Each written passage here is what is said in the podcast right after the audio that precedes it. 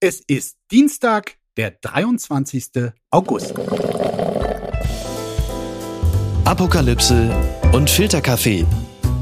Die frisch gebrühten Schlagzeilen des Tages mit Markus Feldenkirchen. Einen fantastischen Dienstag miteinander. Herzlich willkommen zu Apokalypse und Filterkaffee, dem Nachrichtenmüsli am Dienstagmorgen. Natürlich gibt's auch an diesem Morgen wieder eine Menge zu besprechen, Ereignisse, die relevant oder wenigstens skurril genug sind, um seziert zu werden. Und dabei hilft mir heute eine Frau, die man eigentlich gar nicht vorstellen kann, zumindest nicht in wenigen Worten, weil sie so unfassbar vielseitig ist. Sie ist Bestseller-Autorin, Journalistin, schreibt wunderbare Kolumnen für den Spiegel und für Übermedien, podcastet selbst unter anderem mit Friedemann Karich im Podcast Piratensender Powerplay, ist Schauspielerin und wäre 2009 um ein Haar Bundeskanzlerin geworden, wenn die Partei, die sie als Kanzlerkandidatin nominieren wollte, denn zur Bundestagswahl zugelassen worden wäre, die Partei.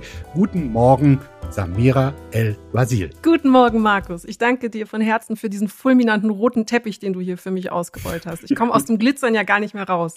Nein, da sollst du auch bleiben im Glitzern und deshalb lass uns bitte gleich mit der wichtigsten Frage anfangen, liebe Samira. Du als Wahlmünchnerin, warst du wie alle, ich betone wirklich alle anderen Münchnerinnen und Münchner am Wochenende beim legendären Helene Fischer Konzert? Ich habe so viel Videomaterial dazu angeschaut, um die Frage zu beantworten. Nein, ich war nicht, ich war wahrscheinlich die einzige Münchnerin, die nicht da war. Aber nachdem ich auch gesehen habe, was ich Tolles verpasst habe, also das deutsche Fire Festival sozusagen, bin ich gar nicht so traurig darum. Also ich glaube, Helene Fischer hat es hingekriegt, das Wort Schauer und das Wort Show an dieser Festivität zusammenzubringen. Ja, also bei diesem Konzert, da hagelte es nicht wie vorher befürchtet Hagelkörner, aber danach ordentlich Kritik, Playback-Verdacht, ich sage nur Regenschirmverbot, zu wenig Schweinefleisch im VIP-Bereich, kurz gesagt, menschenunwürdige Zustände. Und wenn man den Videos, ich habe da natürlich auch reingeschaut, Glauben schenken kann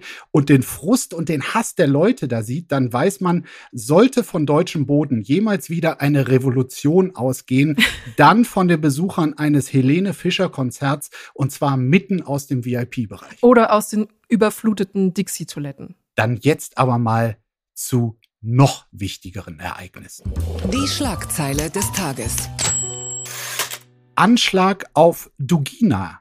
Russland macht Ukraine verantwortlich. Das berichtet unter anderem Tagesschau.de. Ja, Russland macht ukrainische Geheimdienste für die Tötung von Kriegsunterstützerin Darja Dugina verantwortlich. Dugina, die Tochter des bekannten rechtsnationalistischen Ideologen Alexander Dugin, galt als glühende Verfechterin des russischen Angriffskriegs. Die 29-Jährige war am Samstagabend ums Leben gekommen, als nahe Moskau ein Sprengsatz an ihrem Auto explodierte. Der ukrainische Präsidentenberater wies die Vorwürfe der Russen zurück. Zitat, die Ukraine hat sicherlich nichts mit der gestrigen Explosion zu tun, weil wir kein krimineller Staat sind. Tja, hier haben wir es wirklich mit einer Geschichte zu tun, die das Zeug zum echten Geheimdienst Thriller hat und außerdem handfeste Auswirkungen entweder auf den Kriegsverlauf oder aber auf die Situation innerhalb Russlands haben könnte. Denn natürlich könnte der ukrainische Geheimdienst hinter dem Mord stecken. Es gibt aber auch ein vermeintliches Bekennervideo von vermeintlich russischen Oppositionellen, die das System Putin schwächen wollen. Und dann gibt's ja auch noch die Theorie, der Kreml selbst könne dahinter stecken, um die Situation zu eskalieren und die Opferbereitschaft in Russland noch zu erhöhen. Samira, welche Theorie erscheint dir am plausibelsten? Oha, also da bin ich wirklich ja im Bereich der Spekulation. Deswegen möchte ich da sehr vorsichtig mit umgehen, um nicht mhm. auch in eine Art zynische Gewohnheit zu verfallen, welche sich ja immer einschleift, wenn wir m, ähm, konfrontiert sind mit dieser Art Anschlag, auch in Bezug eben auf russische Geheimdienste. Ähm, ich habe mich erstmal darauf eingestellt, dass wir vielleicht schon sehr bald mitgeschnittene Fake-Telefonate bekommen oder noch geleakte Unterlagen, wo Zelensky höchst selbst den Anschlag in Auftrag gegeben haben könnte. Das äh, nur um zu sagen, also der Spekulationsraum ist enorm enorm. Es war abzusehen, dass russische Kommentatoren natürlich Kiew verantwortlich machen. Ich halte das tatsächlich von den Optionen für die abwegigste, ähm, zumal die Begründung ausbleibt, warum sich Kiew ausgerechnet die Tochter von dem äh, nationalistischen Philosophen Alexander Dugin ausgesucht haben sollte als Ziel. Es besteht ja die Option im Raum oder die Vermutung, dass eigentlich er eben ein Opfer dieses Anschlags werden sollte.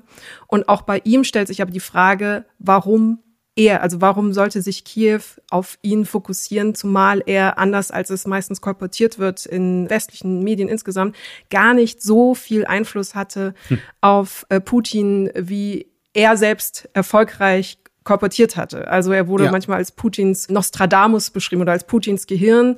Ähm, und es wurde gesagt, dass er eben einer der zwei Impulsgeber ist seiner Politik. Aber das war eigentlich eine erfolgreiche PR-Strategie, die er mit Hilfe seiner Medienauftritte aufgebaut hatte. Zum Hintergrund, Alexander Dugin vertritt die Idee des sogenannten eurasischen Imperialismus. Er träumte von einem Reich, das sich von Lissabon bis Vladivostok erstreckte. Und er war natürlich schon lange für den Krieg gegen die Ukraine und hält einen Konflikt mit dem Westen für unausweichlich. Also ähm, das sind schon Ideen, die zu dem passen, was wir auch in letzter Zeit von Wladimir Putin gehört haben und deshalb eben diese Spekulation, er sei der wahre Einflüsterer. Genau, vor allem 2014 äh, waren seine eurasischen Vorstellungen sehr kompatibel mit der Invasion des Donbass.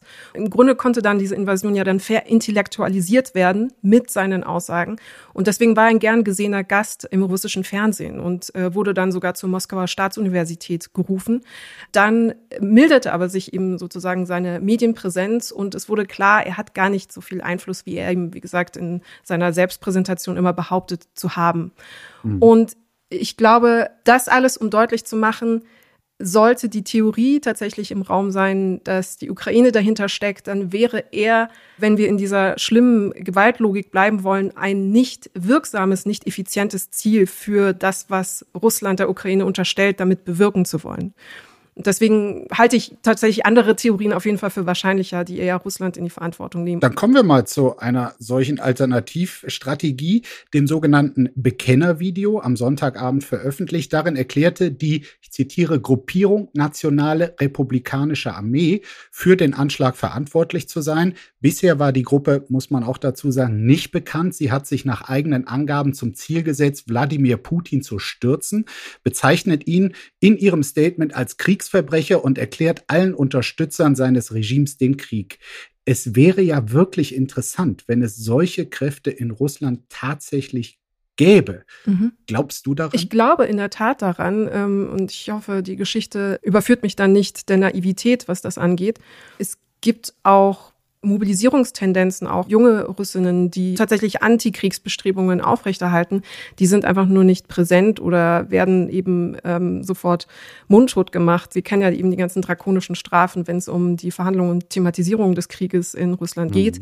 Also vor diesem Hintergrund möchte ich es nicht ganz ausschließen. Ich glaube, das möchten wirklich viele glauben, zumal ja ansonsten auch der Eindruck vermittelt wird, dass Putin seine Bevölkerung mehr oder weniger unter Kontrolle hätte. Da kommen wir auch gleich nochmal zu. Aber andererseits können nur schwer in seinen Kopf gucken. Aber was würde das mit jemand wie Wladimir Putin machen, wenn er nun tatsächlich sehen kann, dass es dort Gruppen gibt, die zumindest gegen seine engsten Unterstützer solche Anschläge verüben können? Man muss immer festhalten, Putin ist ein politikphilosophischen Sinne Tyrann und bringt alle Eigenschaften mit, die einen Tyrannen auszeichnen du hast es ja auch schon so, so schön gesagt, wir können nicht in seinen Kopf schauen, aber es sorgt auf jeden Fall für eine Verschärfung innerrussischer äh, Tendenzen in Bezug eben auf drakonischere Strafen, einen äh, noch härteren Umgang, was die Presse und die korportierten Informationen geht, eine noch stärkere Propaganda, die er über sein Staatsfernsehen vermittelt. Das heißt, es wird auf jeden Fall alle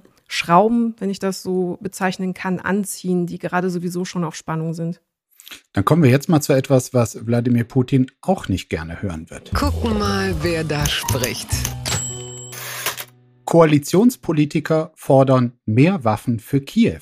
So berichtet die Frankfurter Allgemeine über einen Gastbeitrag, den Politiker von SPD, Grünen und FDP im Spiegel veröffentlicht haben. Die drei wollen mehr Waffen für die Ukraine und zwar aus den Beständen der Bundeswehr. Außerdem wollen sie die Rüstungsproduktion in Deutschland deutlich ankurbeln. Waffenlieferungen seien neben der finanziellen, humanitären und politischen Unterstützung entscheidend, um das Überleben der Ukraine zu sichern, so die Begründung.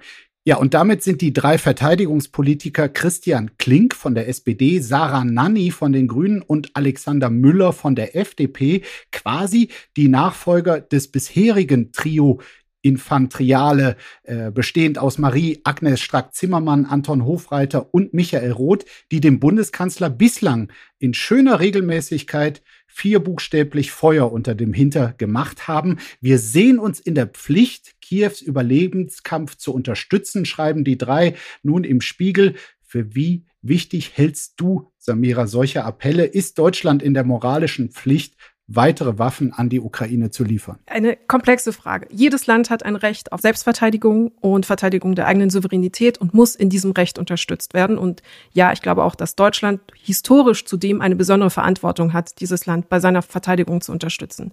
Die Frage ist also, ob weitere Waffen sinnvoll sind oder mehr Geld. Und da würde ich mhm. als erstes auf die vom Krieg Betroffenen hören, die ukrainische Regierung, die ukrainische Bevölkerung und fragen, was braucht ihr? Und da ist die Antwort sehr eindeutig und sehr klar ähm, und nimmt auch nicht ab in der Intensität. Waffen.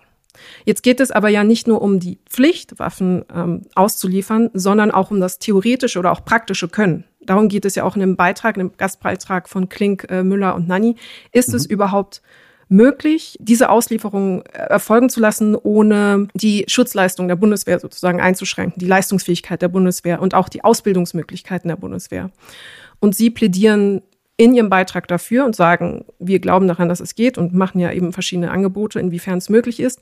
Bei mir war dennoch präsent die Frage, beispielsweise die USA, die ungleich mehr Reserven haben, die haben etliche Abraham-Panzer zum Beispiel, die sie liefern könnten, ähm, warum nicht die Idee ist, auch sie mehr in die Verpflichtung zu nehmen und Deutschland weiterhin mehr ökonomisch unterstützen lassen zu können, was nicht weniger wertvoll ist als Ressource bei der Unterstützung der Ukraine in der Verteidigung ihrer Grenzen. Also so kompetent, wie du hier über die Abraham-Panzer redest, da klingst du ja fast schon wie Toni Hofreiter. Aber ich weiß nicht, ob das ein Kompliment ist, ja.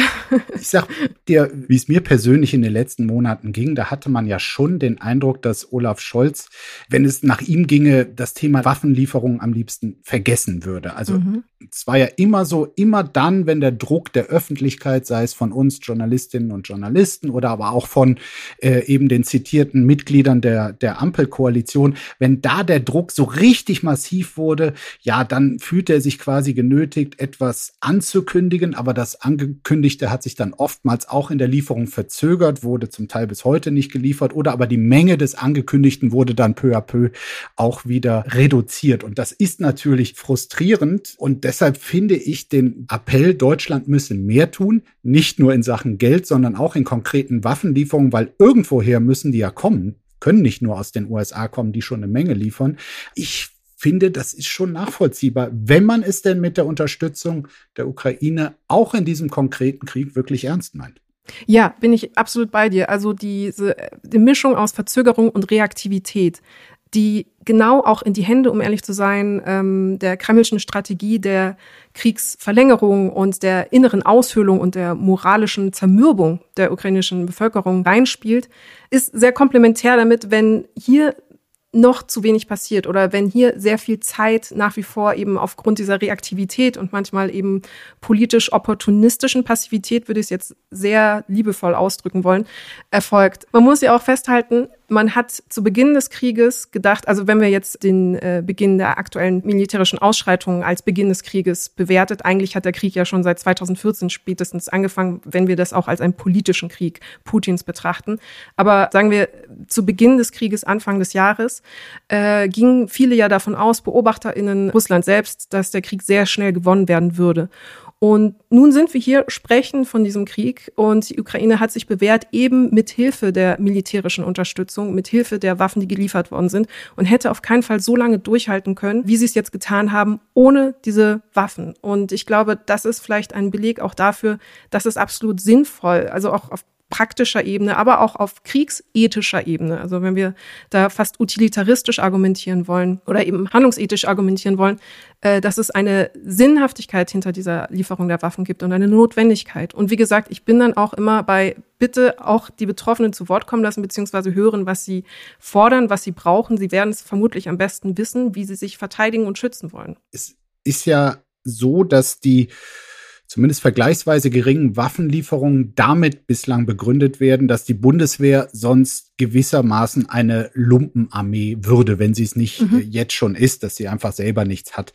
Und diese drei sagen nun aber, dieser Argumentation zufolge gibt es einen Zielkonflikt zwischen Landes- und Bündnisverteidigung einerseits und der Unterstützung für die Ukraine andererseits. Mhm. Das sei jedoch ein konstruierter Zielkonflikt, denn der Ausgang des Krieges hat unmittelbare Folgen für Europa und damit auch für Deutschland. Ein Sieg Russlands würde die Sicherheit der Europäer verringern. Und das ist tatsächlich etwas, was auch mir in der Debatte immer zu kurz kommt, dass man sagt, ja, also die, unsere Bundeswehr, die brauchen wir ja noch. Nein, aber dieser Kampf, der gerade auf dem Territorium der Ukraine stattfindet, der wird ja auch schon quasi präventiv für mögliche Bedrohungen in der Zukunft geführt. Absolut. Man muss es wirklich wiederholen. Du hast absolut recht. Bei diesem Krieg geht es nicht nur um die Ukraine, sondern um die Sicherheitsarchitektur auch Europas.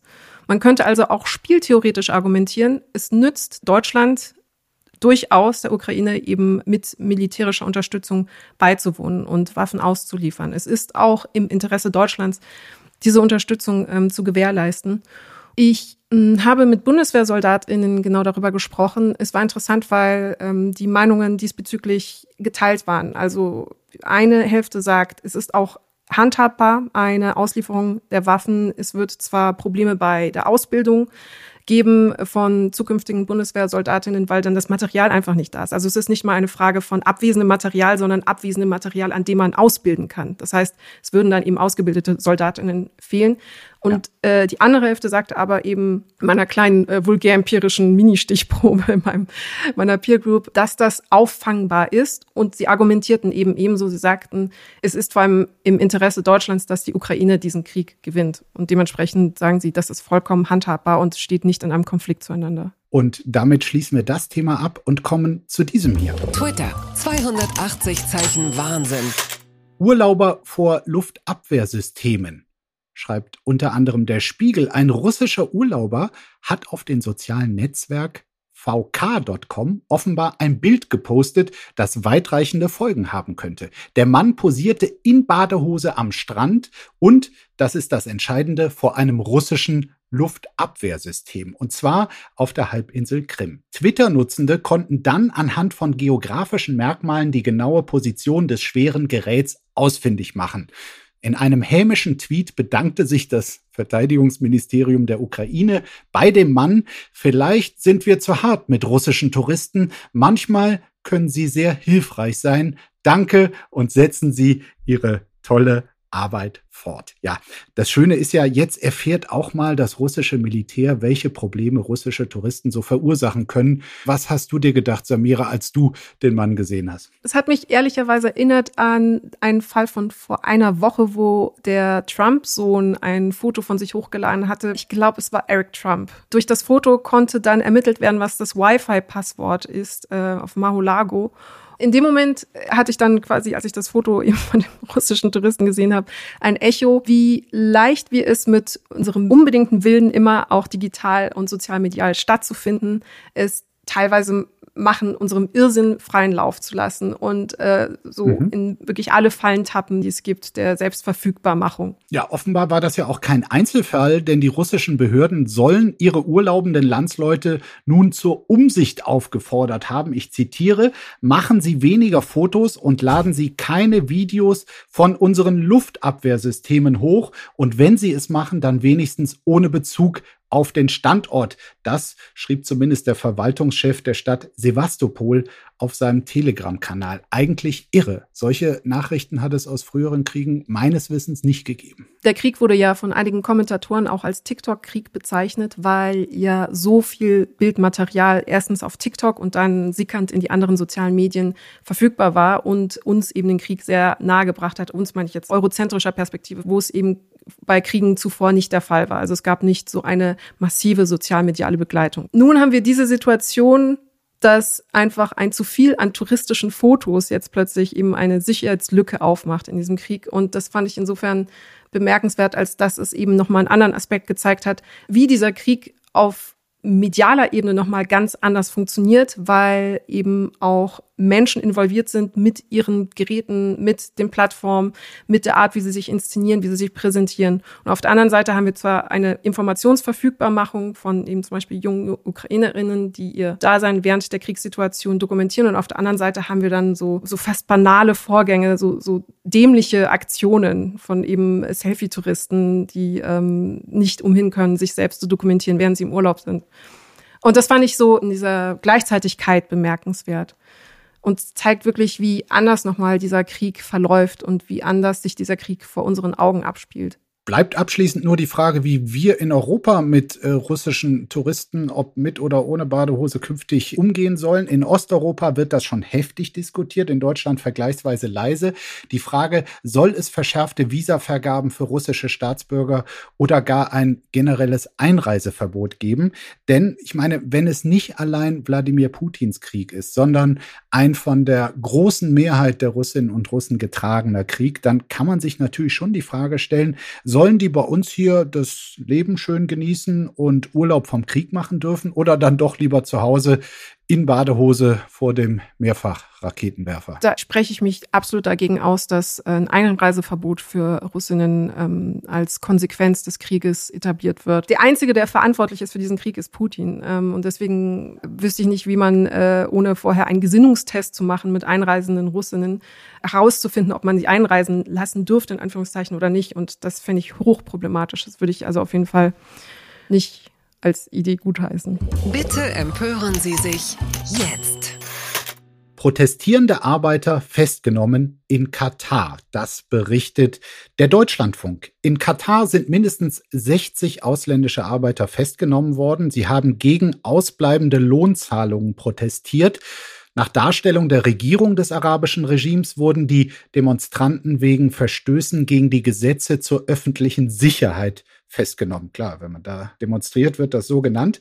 Zugleich wurde mitgeteilt, dass ein Bauunternehmen Löhne tatsächlich nicht gezahlt habe. Das Arbeitsministerium werde diese nun begleichen. Tja, in drei Monaten beginnt die Fußballweltmeisterschaft in Katar. Wie groß Samira ist angesichts solcher und man muss ja sagen, anhaltender Meldungen über Rechtsverletzungen aller Art deine Vorfreude auf dieses Turnier? Also ich war super abgefuckt spätestens, als der Amnesty International Bericht kam mit dem Titel In der Blüte ihres Lebens, wo sie über den Tod etlicher Gastarbeiter in Katar berichtet haben. Und die darin zitierten Regierungsdaten hatten gezeigt, dass zwischen 2010 und 2019 eben über 15.000 Nicht-Kataris aller Altersgruppen in dem Land gestorben waren. Und auch schon vor Veröffentlichung dieser Todeszahlen äh, muss man festhalten, dass wir extrem große Verdrängungsfertigkeiten an den Tag gelegt hatten in Bezug auf die WM. Da waren noch keine Todeszahlen eben veröffentlicht worden, aber zum Beispiel gab es den Journalisten Benjamin Best, der für den WDR recherchiert hatte vor Ort 2019, 2020 und er hat Gastarbeiter interviewt. Also das ist alles dokumentiertes Material, das ist in ja. der Mediathek abrufbar. Und viele der Gastarbeiter dort sprechen eben über die erschütternden Bedingungen, unter denen sie arbeiten mussten. Also es war wirklich einfach organisierte Ausbeutung, nicht ausgezahlte Löhne, es gab nur Wasser und Brot, Massenunterkünfte. Und eines der häufigsten Probleme war, dass die Arbeitgeber ihnen nicht erlaubt haben, sozusagen das Gelände verlassen zu können, eben dadurch, dass sie auch die Papiere abgenommen hatten was einfach ein Verbrechen im klassischen Sinne ist. Also im Grunde genommen war das Ganze eine Form moderner Sklaverei getarnt mit bürokratischen Fesseln. Und das sind ja wirklich auch nur die ärmsten Schweine, also die, die ganzen Arbeiter aus dem Ausland. Wir dürfen ja auch nicht vergessen, die unzähligen Menschenrechtsverletzungen gegen die kleine äh, Bevölkerung äh, selbst. Und ich finde all das, also ist zumindest, äh, ich höre das bei dir ähnlich raus, aber ich finde, diese WM hätte nie dorthin vergeben werden dürfen. Man darf sich da nichts vormachen, auch wenn wir jetzt so in diesem Bestreben sind, von der einen Diktatur unabhängig zu werden und als bettelnder Bittsteller da in Katar vorstellig werden, um so ein kleines bisschen Flüssiggas äh, da vielleicht noch abzubekommen. Es bleibt eine handfeste Diktatur, die sich um die Rechte von Menschen äh, weiter herzlich wenig schert und die von der FIFA und all den anderen Fußballplayern, schöne Grüße hier auch an den FC Bayern und all die Freunde von Qatar Airways als Sponsor irgendwie reingewaschen werden soll. Genau, und das ist, glaube ich, was mich am meisten erzürnt fast und auch fast zynisch werden lässt oder eine seltsame, grimmige Verbitterung freisetzt, dass diese zerstörerische Durchökonomisierung von Menschenleben jetzt hier einfach gesportwashed wird. Zusätzlich übrigens auch sehr viel Greenwashing erfolgt. Ne? Und äh, wir können auch wirklich auf CO2-Neutralitätsebene nochmal festhalten, was das, das ist nochmal eine ganz andere Baustelle oder ein anderes Spielfeld, um in der Metapher zu bleiben, was das für eine Veranstaltung ist. Aber ich komme nicht umhin, dass im Namen des Sportsgeistes ähm, und auch diplomatischer Beziehungen irgendwie hingenommen wird, dass eben diese Menschenrechtsverletzungen, diese Menschenfeindlichkeiten da sind äh, und akzeptiert werden müssen.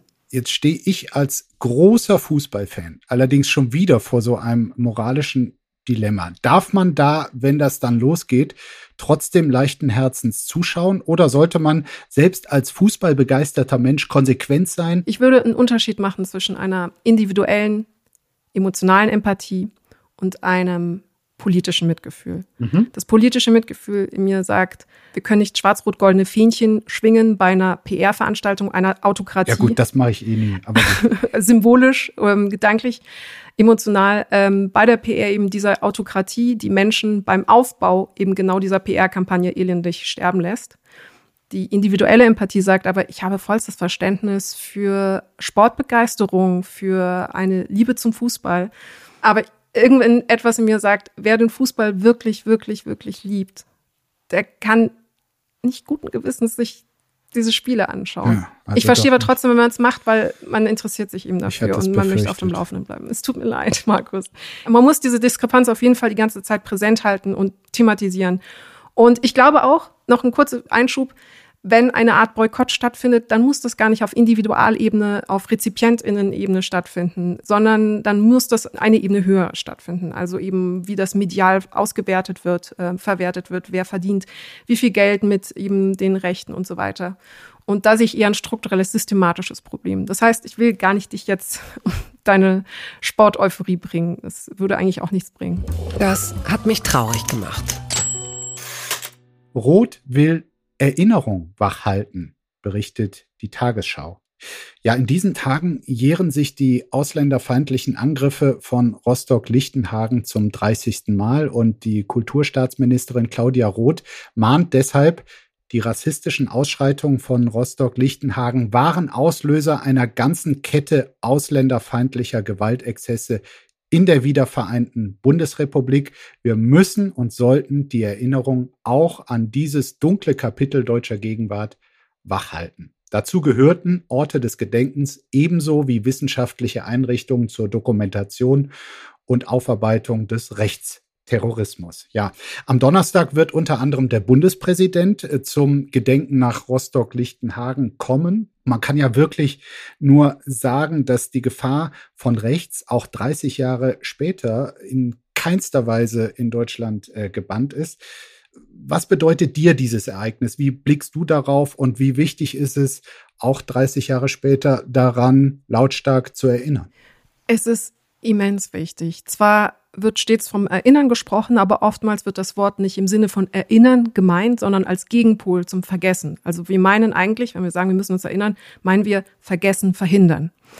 Äh, man erinnert sich zudem ja nicht an Geschichte an sich in diesem Fall. Ähm, und es ist immens wichtig, eben diese Ausschreitung, diese rechtsextreme Gewalt, die vor 30 Jahren stattgefunden hat, präsent zu halten, sondern an die Aufbereitung dieses historischen Moments, an den Kontext, an die Töne, die verwendet worden sind, die Bilder, das Nachrichtenmaterial, der Umgang damit und das damalige journalistische Framing auch oder das mediale Framing, das stattgefunden hat, die historische Kontextualisierung. Und das sind alles Sachen, die wir mit unserem gegenwärtigen Blick aufarbeiten müssen, auch um zu verhindern, erstens, dass es eine Art mh, hm, Verdrängung dessen gibt, eine, eine Abschwachung der Bilder als solches, aber auch um eben Lehren zu ziehen aus genau diesen Fehlern, die begangen worden sind, sowohl politisch als auch auf Ebene der Regierung. Und deswegen finde ich journalistische Aufarbeitung, wie zum Beispiel jetzt die Dossiers in der Zeit, zum Beispiel die Arbeit von Vanessa Wu und Fabian Hillebrand, die äh, mit den Opfern gesprochen hatten oder das Dossier der Amadeo Antonio Stiftung so immanent wichtig, weil unabhängig von jedem historischen Bildungsauftrag ein anderer sehr wichtiger Wert präsent gehalten werden muss, nämlich das Schicksal der Opfer zu würdigen, ist unsere ethische Pflicht. Und das erfolgt damit. Das erfolgt mit dem Erinnern im Sinne von Vergessen verhindern. Ich musste dieser Tage, muss ich gestehen, nochmal aus reiner Neugierde, was war das nochmal für ein Fall an einen der Täter oder quasi geistigen Mittäter denken. Ähm, quasi weltberühmt wurde ja damals der Mann mit dem Hitlergruß, dem Deutschland-Trikot und der nassen Stelle am Schritt, wurde er quasi durch dieses Foto auch zum Inbegriff des hässlichen Deutschen, äh, hat damals übrigens 300 D-Mark Strafe fürs Zeigen verfassungsfeindlicher Symbole bekommen. Das war's. Und ich habe mich erinnert an ein irre gutes journalistisches Stück von Thorsten Hampel im Tagesspiegel, Titel Wofür schämt sich Harald Ewert? Und das war genau dieser Mann, der dann weltberühmt wurde. Und in diesem Stück kam raus, dass er sich vor allem, also das war zum zehnten Jahrestag, da kam raus, dass sich dieser Harald Ewert vor allem mit einem beschäftigt hat, nicht etwa mit der Reue darüber, dass er den Hitlergruß gezeigt hat, äh, sondern für ihn war der offenbar viel unangenehmere Vorwurf, sich in die Hose gepinkelt zu haben. Also, und darauf hat er dann auch im Gespräch mit Thorsten Hampel alle Kraft verwendet, das Gegenteil zu beteuern. Wenn er Auto gefahren sei, dann habe er sich immer die Bierhose zwischen die Oberschenkel geklemmt, um beim Fahren zu trinken. Und die sei bei der Fahrt von Rostock-Reutershagen nach Rostock-Lichtenhagen mehrfach übergeschwappt. Und der Mann sagte dann, es mache ihn fertig, dass er nicht beweisen konnte, dass es sich auf seiner Jogginghose um Bier um Pisse handelte. Also es gibt in der Psychologie ja immer ähm, Versuche, wenn man eine Stigmatisierung hat oder eine Scham empfindet, versucht man sie durch eine andere Scham zu ersetzen, die man als sozial verträglicher empfindet. Ah, gutes Beispiel wahrscheinlich dafür. Ja, ja dass er lieber darauf eingehen möchte. Und es ist gleichzeitig erschütternd und schmerzhaft, das zu hören, weil es eben keine Einsicht zu geben scheint und dementsprechend auch keine Ruhe für die Opfer ähm, genau dieser, dieses Rassismus. Harald Ewert, das nur zur Vollständigkeit, ist übrigens im Jahr 2006 verstorben. Übrigens, in dem Kontext wollte ich gerne noch auf eine Petition aufmerksam machen, die auf openpetition.com zu finden ist. Den Link machen wir bestimmt in die Shownotes rein.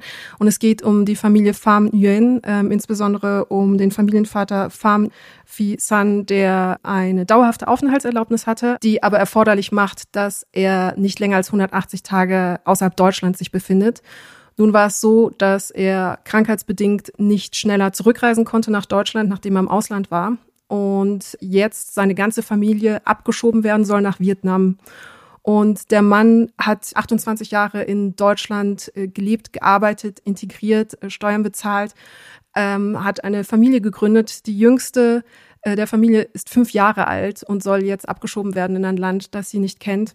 Ich finde, das sollten wir auf jeden Fall nochmal präsent halten, gerade wenn wir über das Vergessen verhindern sprechen wollen und er für mich eines der Schicksale darstellt, wie heute noch mit nach Deutschland gekommenen vietnamesischen GastarbeiterInnen umgegangen wird und im Grunde genommen das in einer Linie zu dem ist, was wir gerade besprochen haben, was vor 30 Jahren passiert ist. Das macht mich einfach fassungslos. Und deswegen äh, vor allem Menschen aus Sachsen bitte diese Petition unterschreiben, um diese Abschiebung der Familie zu verhindern. Entzauberte Scheinriesen.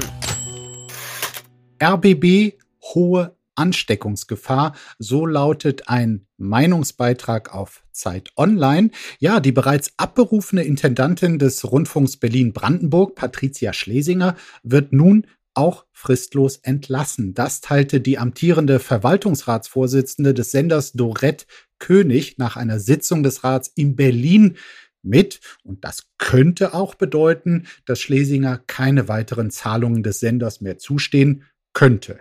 In diesem Meinungsbeitrag des äh, Kollegen Dirk Peitz, äh, sehr lesenswert, äh, heißt es nun, was mit Massagesitzen und Parkettwahl begann, also recht banaler, mutmaßlicher Geldverschwendung durch die ehemalige zurückgetretene RBB-Intendantin, wird nun zur Existenzfrage eines ganzen Systems. Denn es gibt genug politische und publizistische Akteure, die nur auf einen solchen Moment gewartet zu haben scheinen. Ja, Samira, ich frage mich all das, was du auch über diesen Fall gelesen hast, zum Teil ja wirklich bizarr von einem Menschen, der irgendwie das Gespür dafür verloren hat, was angemessen ist äh, und was nicht. Würdest du auch sagen, dass damit das ganze System des öffentlich-rechtlichen Rundfunks in Frage gestellt ist? Ich glaube, es gibt jetzt ein grundsätzliches Glaubwürdigkeitsproblem und auf dieser Glaubwürdigkeit basiert aber die Funktionalität der öffentlich-rechtlichen.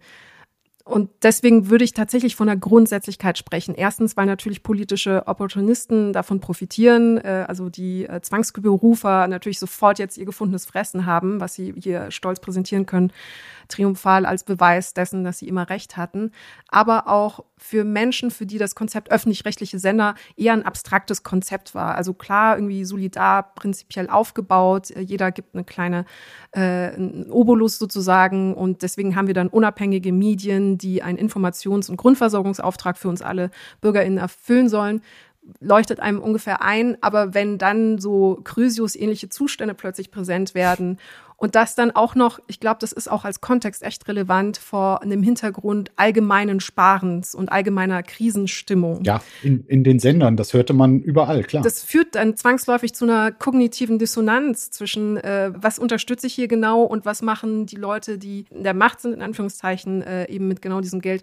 Die Verteilung des Geldes sozusagen innerhalb der öffentlich-rechtlichen Sender ja dementsprechend sehr ungerecht wirkte oder auch ungerecht war. Insofern, als das sozusagen in den Redaktionsstuben ja um jede Fernbedienung gerungen werde, um jede Maus, um jedes neue Mikrofon. Und dann auf der anderen Seite eben diese eingeölten äh, Parketts sozusagen mit hängende Gärten, Massagesitze und eben das tolle Programm äh, einer gewissen fast äh, luxuriösen Dekadenz in so einen Kontrast aufmachten. Also auch quasi innerhalb der Struktur eine seltsame Ungerechtigkeit aufgemacht wurde durch diese Extremitäten. Und deswegen glaube ich, ja, es gibt ein grundsätzliches Problem. Es muss grundsätzlich aufgearbeitet werden in der Verteilung des Geldes, auch innerhalb eben der Strukturen. Und ich möchte da an der Stelle tatsächlich Steffen Grimberg und Stefan Niggemeier zitieren, die beide genau denselben Satz in Bezug auf diesen Fall gesagt hatten, nämlich der Fisch stinkt vom Kopf her. Das ist genau der Eindruck, den ein Publikum hat, äh, nicht zu Unrecht in diesem Fall, und der es einfach ÖR-KritikerInnen so leicht macht, da drauf anzuspringen und das eben mit äh, Polemik vermischt äh, verwenden zu können und instrumentalisieren zu können. Das ist ja wohl nicht euer Ernst.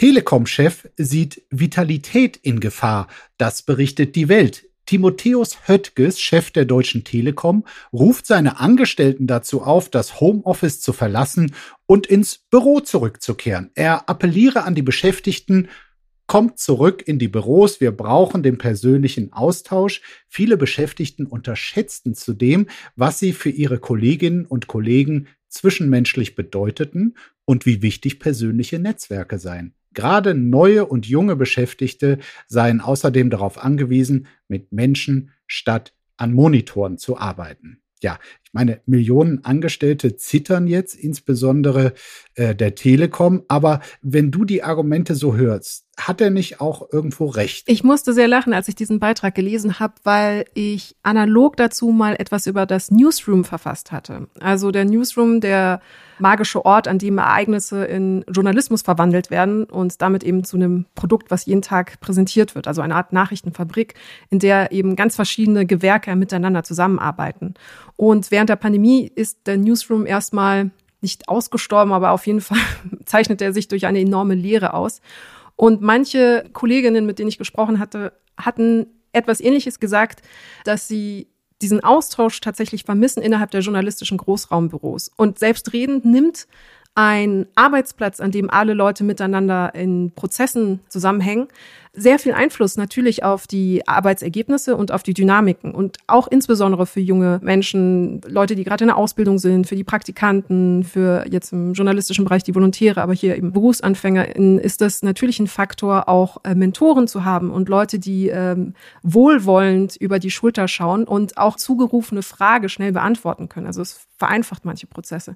Gleichwohl verstehe ich natürlich auch so ein ähm, eingefahrener Komfort des Homeoffices, der natürlich auch einfach Praktikabilität hergestellt hat, insbesondere für Menschen äh, mit Familie, mit Kindern, wo es dann nochmal irgendwie ein anderer Faktor ist, wenn Mama und Papa eben äh, daheim bleiben können und daheim arbeiten können. Obwohl manche dann wiederum argumentieren würden, aber es führt zu einer seltsamen Gleichzeitigkeit der Belastungen. Manchmal ist es auch entlastend, wenn man extra zu einem Arbeitsplatz fahren kann, um in Ruhe die Arbeit zu machen. Es soll ja auch den einen oder anderen Arbeitgeber geben, der darunter leidet, dass er durch diese Homeoffice-Arbeit weniger Kontrolle über seine Mitarbeiter mhm. hat, wobei viele vielleicht auch ohne dieses kontrollierende Auge der Chefs äh, durchaus besser gelaunt, womöglich sogar leistungsstärker und kreativer werden. Deshalb, ich glaube, nach der Frage, wie wir künftig arbeiten sollten und künftig vielleicht schon ab Herbst, gibt es, glaube ich, keine pauschalen Antworten. Das ist individuell, äh, glaube ich, sehr, sehr unterschiedlich, ob jemand dort einfach sehr was vermisst und äh, ob ihm das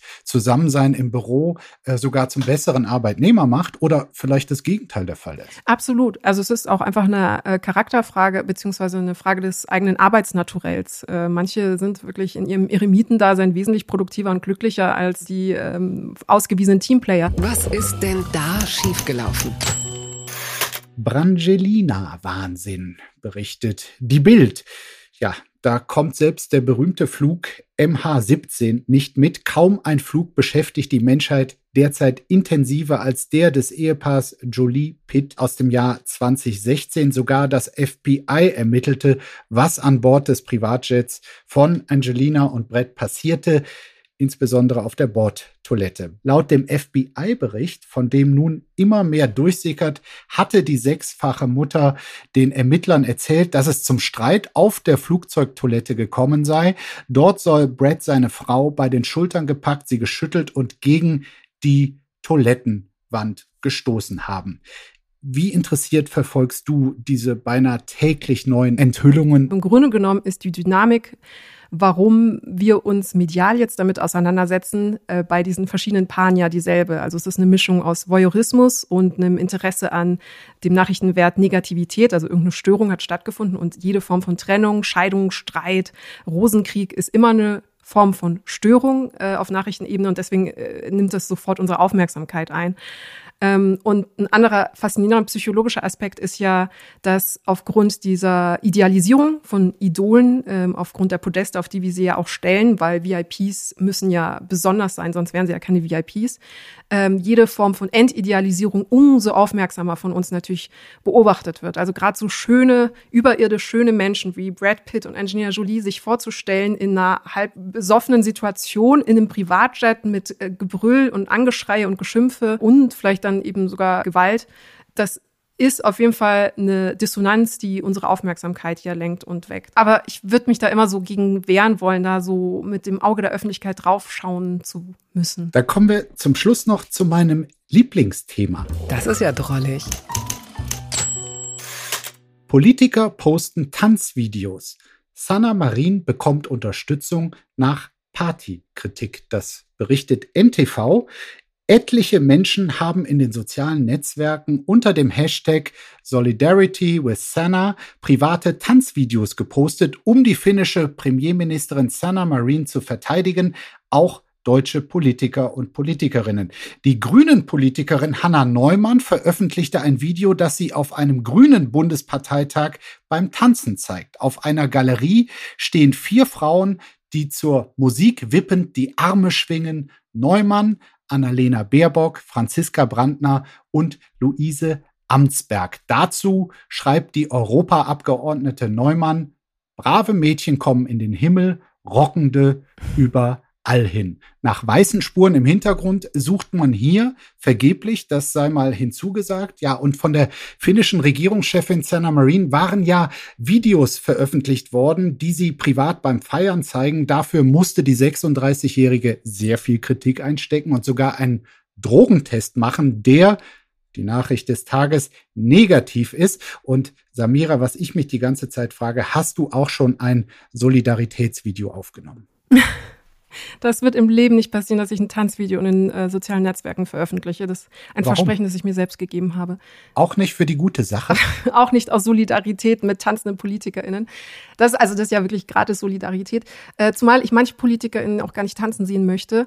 Sie sollen tanzen, ich möchte sie nur nicht dabei äh, beobachten müssen. Das Interessante will ich aber noch festhalten an einem Drogentest war, dass sie ihn ja nicht machen musste. Sie hat angeboten, ihn zu machen. Und das ist ein entscheidender Unterschied. Das ging Christoph Daum damals auch so. Ja, genau. Also die Frage ist, musste musste sie ihn machen, weil sie sich verpflichtet fühlte oder, ähm, also sie macht ihn ja offensichtlich in dem Wissen natürlich, dass er negativ ausfallen würde. Aber auch auf einen öffentlichen Druck hin. Auf einen öffentlichen Druck hin, aber ich frage mich die ganze Zeit, ob das, also um ihre Glaubwürdigkeit zu verteidigen, selbstverständlich, aber ich frage mich die ganze Zeit, ob das überhaupt berechtigt war, von ihr zu verlangen, diesen Drogentest zu machen, weil der Vorwurf, äh, es ging ja darum, dass im Hintergrund jemand auf der Party äh, Yahoo Yang gerufen hat, was ja übersetzt aus dem finnischen Pulvergang bedeutet, also Pulver als Euphemismus für Kokain. Und das wurde dann eben von äh, Mitte-Parteien und äh, konservativen Parteien aufgegriffen und gesagt, ja, äh, hier drogenkonsumierende Politiker geht natürlich gar nicht, ähm, das ist ein Problem. Das heißt, das Tanzen war nicht einmal das größte Problem. Manche haben gesagt, ja, okay, die soll lieber mehr arbeiten als tanzen. Das halte ich natürlich für einen total bescheuerten Vorwurf. Aber dieser Koksvorwurf, der einmal in den Raum einfach geworfen wurde, sie musste sich in irgendeiner Form dazu verhalten. Und ich finde es fast krass, dass sie quasi sich diesem Druck natürlich als Politikerin, und jetzt sage ich das natürlich, aber in Anführungszeichen, ergeben musste und diesen Test präsentieren musste, um ihre Glaubwürdigkeit verteidigen zu können. Weil man könnte auch sagen, das war halt ein konstruierter Vorwurf äh, und eine kleine Boulevardkampagne, die da gestartet ist. Politiker sollen alle tanzen, ich will die Videos nicht sehen und äh, ich werde auch kein Video veröffentlichen aus Solidarität, wo ich tanzenderweise zu sehen bin. Vielen, vielen Dank, äh, Samira. Das war sehr erhellend und ich glaube, ich bin den Rest des Tages damit beschäftigt, all die wissenschaftlichen Fremdwörter nachzuschlagen, die ich oh mir hier Gott. während unseres Gesprächs notiert habe. Vielen, vielen Dank. Das hat Spaß gemacht und bis bald hoffentlich. Bis ganz bald hoffentlich auch und vielen Dank für die Einladung. Gerne. Ciao. Tschüss. Apokalypse und Filtercafé ist eine Studio Bummens Produktion mit freundlicher Unterstützung der Florida Entertainment. Redaktion Lena Fränking und Marie-Sophie Schiller. Executive Producer Tobias Baukage. Produktion Hanna Marahiel. Ton und Schnitt Lara Schneider. Stimme der Vernunft und unerreicht gute Sprecherin der Rubriken Bettina Rust.